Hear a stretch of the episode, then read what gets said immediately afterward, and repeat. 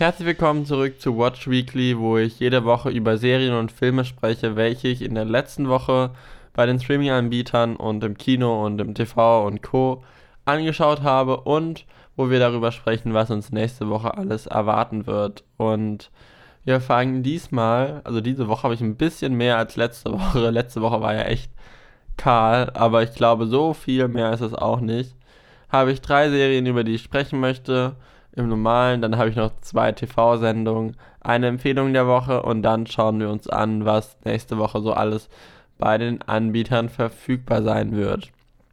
Ja, bei Streaming der Woche möchte ich kurz durchstarten mit einer Serie, über die ich schon mal gesprochen habe. Die habe ich, glaube ich, vor zwei Wochen angefangen, nämlich Rhythm plus Flow, eine quasi Netflix ähm, wo Cardi B und zwei Rapper ähm, zusammen einen neuen Rap-Superstar suchen, der dann ein bisschen Geld gewinnt und auch einen Auftritt etc. Und da hatte ich die Castings angefangen habe letzte Woche, davon war ich schon begeistert und jetzt habe ich es komplett durchgeschaut und ich wollte noch mal kurz ein Update geben, weil die Sendung echt ganz cool war, wenn man Rap-Musik mag und die, der Rap ist natürlich immer auf Englisch und der wird nicht synchronisiert.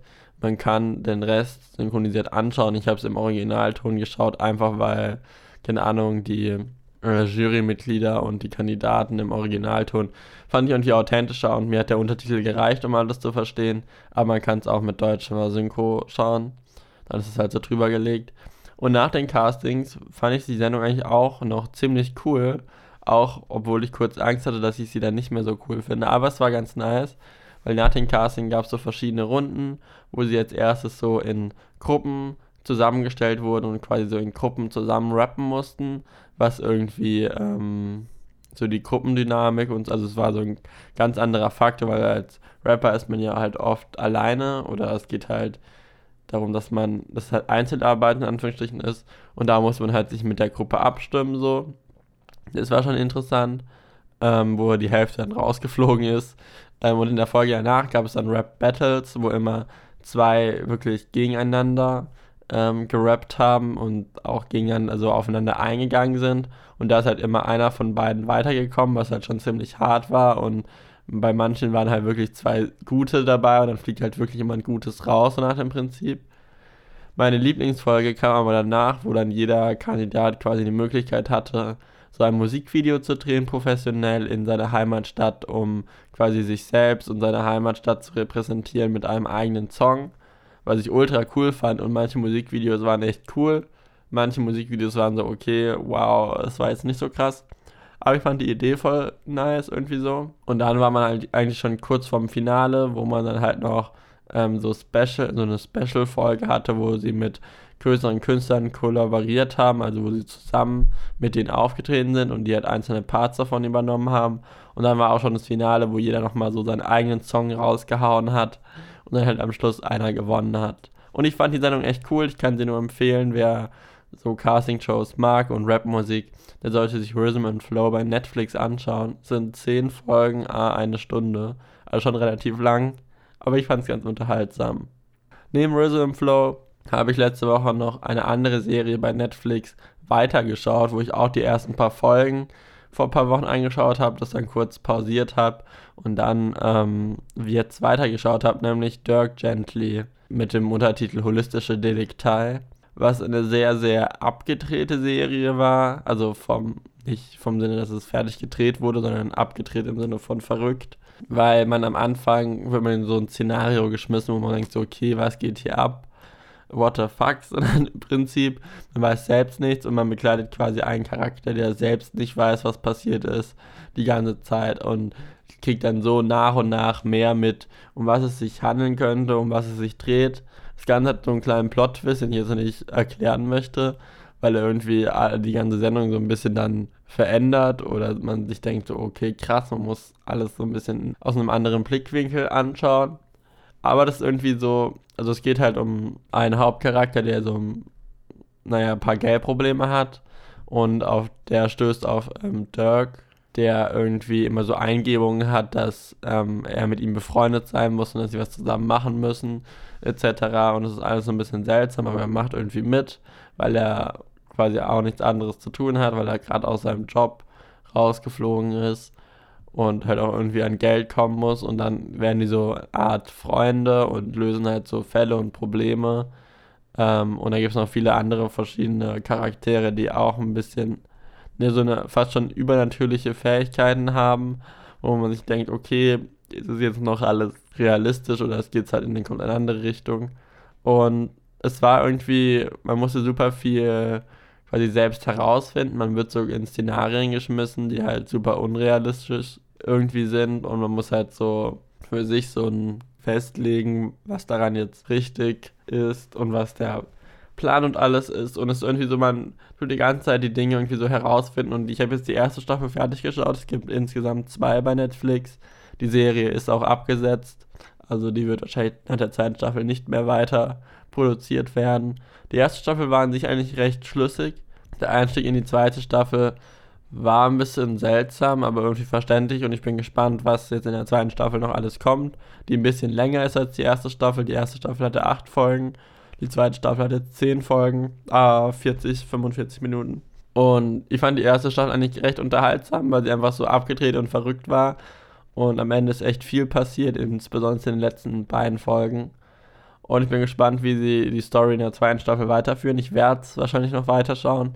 Ich werde euch auf dem Laufenden halten, wenn ich das fertig geschaut habe. Und ich wollte es nur so als kleine Empfehlung raushauen für Leute, die beispielsweise Doctor Who oder so mögen. Ich glaube, für die wäre Dirk Gently auch was. So, als letzten Inhalt, den ich jetzt hier als Streaming der Woche äh, angeschaut habe, ist nicht bei Netflix, sondern bei Prime Video, nämlich die finale Staffel von The Man in the High Castle. Das ist ja eine der Kult- ähm, Amazon Prime-Serien, beziehungsweise eigentlich meine erste Serie, die ich bei Amazon Prime geschaut habe. Die geht jetzt mit der vierten Staffel zu Ende. Äh, sind wieder zehn Folgen, äh, eine Stunde, also es zieht sich lang. Ich muss sagen, ich habe mich in der dritten Staffel und schon teilweise in der zweiten Staffel fand ich es schwierig, am Ball zu bleiben und alles zu verstehen, weil, naja, die Thematik ein bisschen seltsam beziehungsweise in eine Richtung gegangen ist, die man ähm, nicht mehr so einfach nachvollziehen kann, aber irgendwie interessant ist. Grundsätzlich geht es ja darum, dass ähm, quasi ein Szenario geschaffen wird, wo quasi der, Weltkrieg, der Zweite Weltkrieg halt für die Deutschen positiv ausgegangen ist und ähm, Hitler halt an der Macht bleibt und Amerika zwischen Hitler und den Japanern aufgeteilt wird. Und da gibt es auch so eine Zone zwischen diesen beiden Aufteilungen, die quasi neutrale Zone ist und geht halt so um verschiedene Charakteren aus verschiedenen, aus den beiden verschiedenen Zonen, die halt irgendwie, naja, ein bisschen aus dem System ausbrechen wollen. Und dann kommt auch noch so, wird halt irgendwann hinterfragt, ist das alles wirklich so passiert, wie, wie es halt, wie das Szenario halt da ist? Und gibt es vielleicht irgendwie auch ein, eine Parallelwelt in Anführungsstrichen, wo das halt nicht passiert ist. Und das zieht sich halt über die drei Staffeln wirklich hin und jetzt in der vierten Staffel, glaube ich, wird es halt nochmal alles richtig aufgelöst und man versteht mehr, was das mit so Parallelwelten etc. auf sich hat und es bringt die Serie auf eine Ebene, auf eine ganz andere Ebene, was man halt von diesem Realismus halt wegträgt, was die Serie am, in der ersten Staffel uns so quasi ähm, war, weil das war eigentlich ein abgesehen davon, dass es nicht wirklich so passiert ist, aber es war ein Szenario, was realistisch war. Und mit diesem Parallelwelten-Ding wird, wird es halt alles so ein bisschen zu realistisch. Aber ich finde es gar nicht so schlecht, weil es irgendwie noch so einen anderen Aspekt mit reinbringt und die Themen halt noch mehr hinterfragen lässt. Ich habe die Staffel noch nicht komplett zu Ende geschaut, ich bin jetzt kurz über der Hälfte und ich kann nicht sagen, ob das Ende, ob ich damit zufrieden bin, dass die Serie so vorbei ist. Aber an sich ist es wieder eine ganz gute Staffel und ich glaube, jeder, der die Staffeln davor geschaut hat, wird von der neuen Staffel auch nicht enttäuscht sein. Und ja, das habe ich noch diese Woche geschaut. Jetzt habe ich noch zwei Wochen Sachen im TV geschaut, beziehungsweise zwei TV-Finale sind gelaufen. Einmal ist das Finale von Die Höhle der Löwen gelaufen, worüber ich wahrscheinlich schon mal gesprochen habe, was ich halt immer wöchentlich geschaut habe. Das ist auf Fox so eine Sendung, wo ähm, immer so Startups oder halt Unternehmen Ideen vorstellen vor Investoren, welche dann halt investieren sollen in die ähm, verschiedenen Produkten oder Services oder halt die Startups. Und es ist immer voll interessant, weil einfach zu sehen, was für Startup, Start, was für Startup-Ideen es alles gibt und wie ob die rentabel sind und halt auch der wirtschaftliche Aspekt fand ich da immer super spannend. Und die hatten jetzt letzten Dienstag quasi ihr Finale von der ersten Hälfte der sechsten Staffel, glaube ich. Äh, man kann die Folgen, glaube ich, noch bei TV Now anschauen, für alle, die es interessiert. Ich finde es irgendwie immer super cool, macht immer super Spaß. Ähm, wie gesagt, einfach die verschiedenen Ideen zu sehen. Meistens werden die Sachen dann auch direkt nach der Sendung vermarktet, auf verschiedenen Plattformen wie in Karstadt, in Lidl etc. Ich habe mir noch nie so ein Produkt von Die Hülle der Löwen gekauft, aber ich finde es einfach interessant anzuschauen. Wovon ich jetzt auch das Finale geschaut habe, was bei ProSieben, glaube ich, noch läuft in ein paar Wochen oder nächste Woche oder so. Das Finale von The Big Bang Theory auf Deutsch. Zwölf Staffeln sind jetzt vorbei und die Serie ist auch vorbei. Und ich muss ehrlich sagen, ich meine, das Finale dafür, dass die Serie ja so gehypt wurde und so groß ist, relativ unspektakulär. Vielleicht liegt es darauf, Vielleicht liegt es auch daran, dass ich einfach mir die Details über zwölf Staffeln nicht so krass gemerkt habe und vielleicht das Finale voller Details oder Sachen gespickt war, die äh, quasi davor nie thematisiert wurden, wo sich Leute gefragt haben, die so richtig in der Serie drin sind. Oh mein Gott, ist das, ähm, wie, da fehlt irgendwie eine Lücke, stimmt das, stimmt das nicht? Das kann gut sein, das kann ich nicht beurteilen. Ich habe die letzte Folge angeschaut, ich fand sie unterhaltsam, so wie ich die letzten Folgen von The Big Bang Theory auch immer unterhaltsam fand.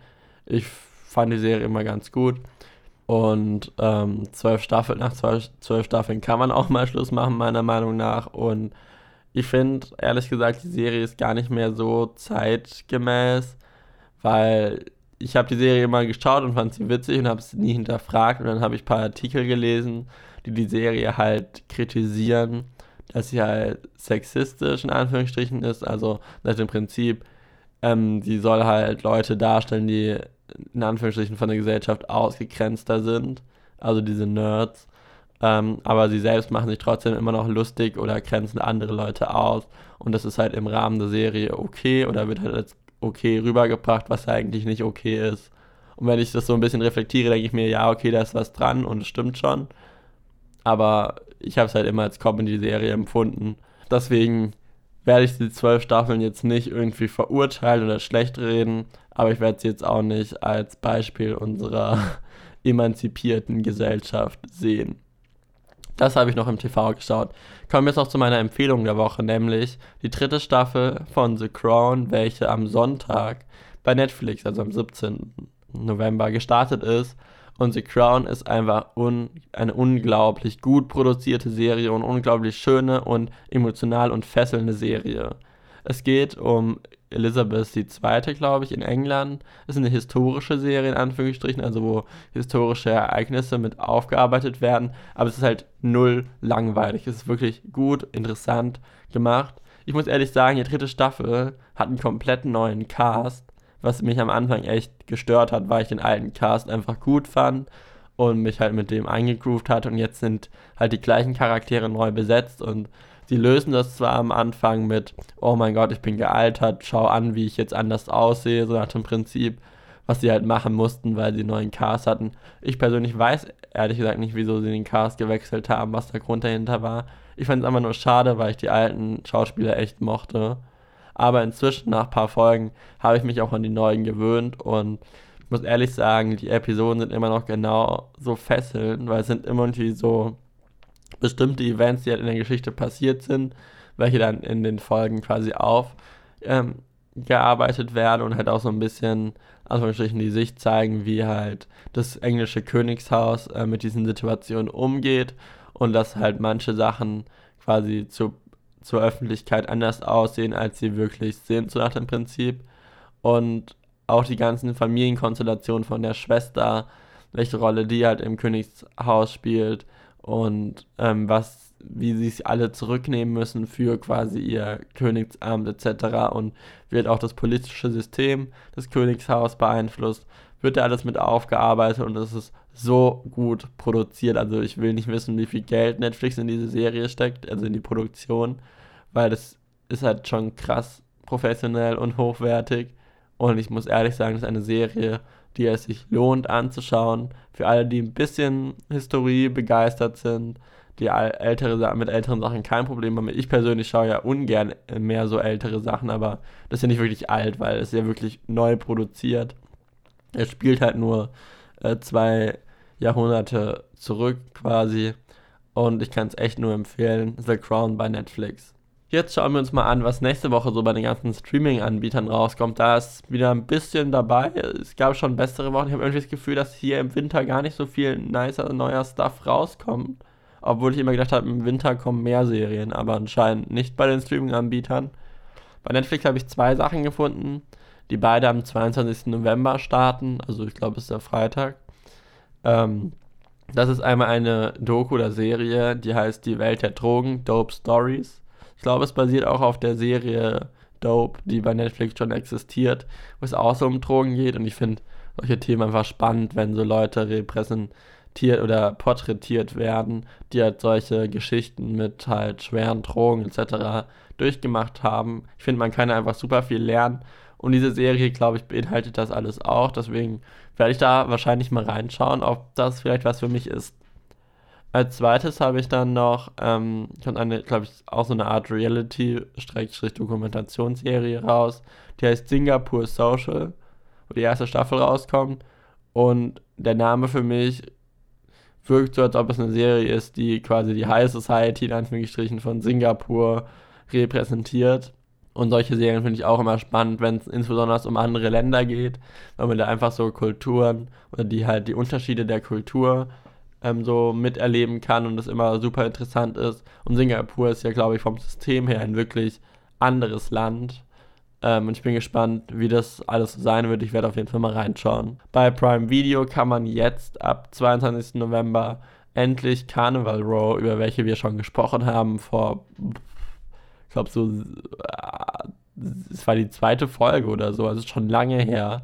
Da kam es ja nur auf Englisch mit deutschem Untertitel raus. Jetzt kommt es auch mit deutscher Synchronisation raus. Ich verstehe immer noch nicht, wieso sie so lange mit der Synchronisation gebraucht haben und es nicht zusammen released haben, aber gut. Wer es auf Deutsch schauen will, eine wirklich gute Serie mit Cara Delevingne und äh, Orlando Bloom.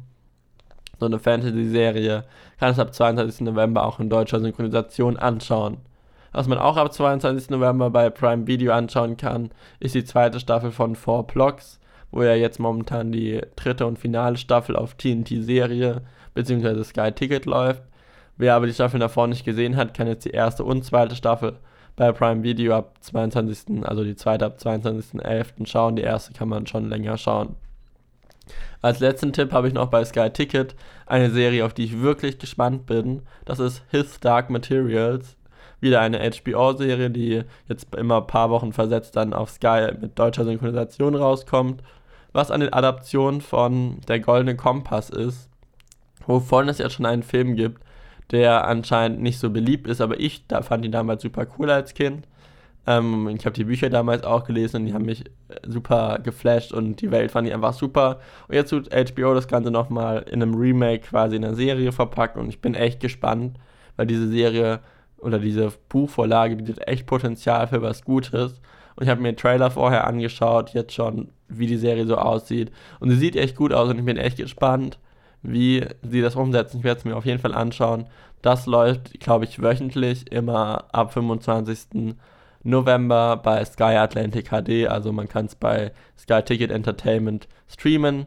Also nachdem es ausgestrahlt wurde, kann man es wahrscheinlich auf Abruf auch streamen, immer ein paar Wochen lang die Folgen. Ja, das war's. Englische Inhalte habe ich diese Woche nicht wirklich geschaut, beziehungsweise halt nur die Serien, die ich wöchentlich schaue, über die ich sprechen werde, wenn sie vorbei sind.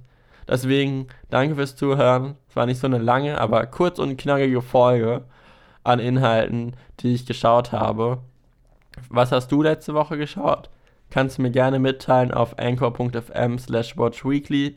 Da kannst du eine Sprachnachricht hinterlassen und dann hörst du dich vielleicht schon in der nächsten Folge des Watch Weekly Podcasts. Und ja, du kannst den Podcast gerne abonnieren, wo auch immer du ihn hörst, um keine neue Folge zu verpassen, die jetzt immer wöchentlich so am Mittwoch oder Dienstag oder so erscheinen soll. Also bleib dran, falls es dich interessiert. Es freut mich, dass du überhaupt so lange gehört hast. Und ja, ich hoffe, wir hören uns bald wieder. Bis dahin.